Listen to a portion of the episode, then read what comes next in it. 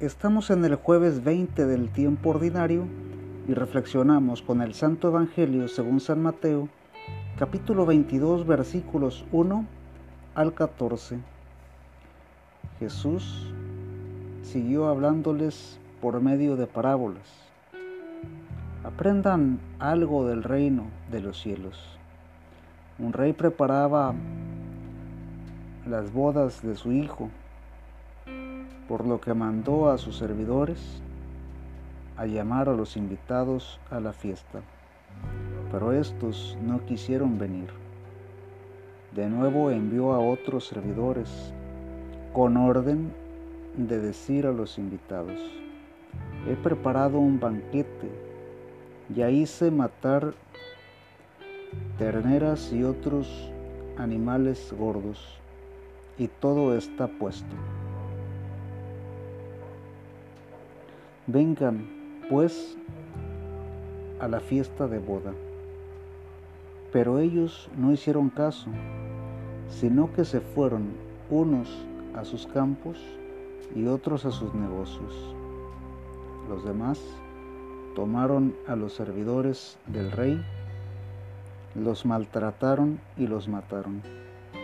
El rey se enojó y envió a sus tropas que dieran muerte a aquellos asesinos e incendiaron la ciudad. Después dijo a sus servidores, el banquete de bodas sigue esperando, pero los que habían sido invitados no eran dignos. Vayan pues a las esquinas de las calles e inviten a la fiesta a todos los que encuentren. Los servidores salieron inmediatamente a los caminos y reunieron a todos los que encontraron, malos y buenos, de modo que la sala se llenó de invitados. Después entró el rey para conocer a los que estaban sentados a la mesa y vio un hombre que no se había puesto el traje de fiesta. Le dijo, amigo, ¿cómo es que has entrado sin traje de bodas? El hombre se quedó callado.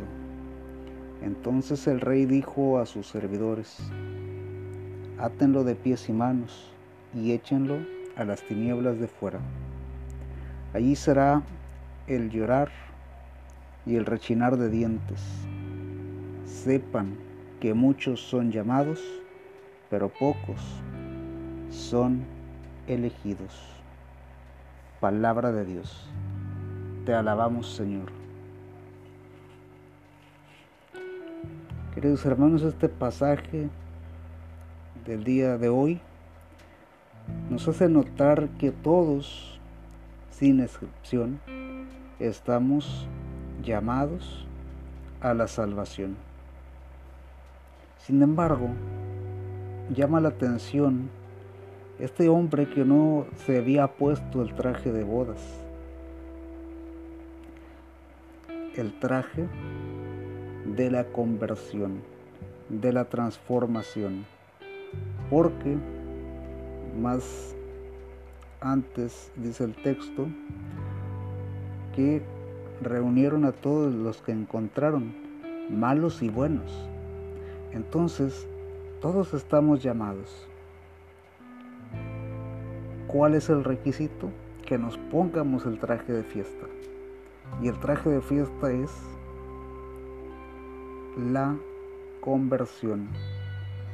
El hecho de que tengamos la humildad de pedir perdón por nuestros pecados y cambiar nuestra actitud para poder entrar en el reino de los cielos y poder aspirar a la presencia eterna de Dios.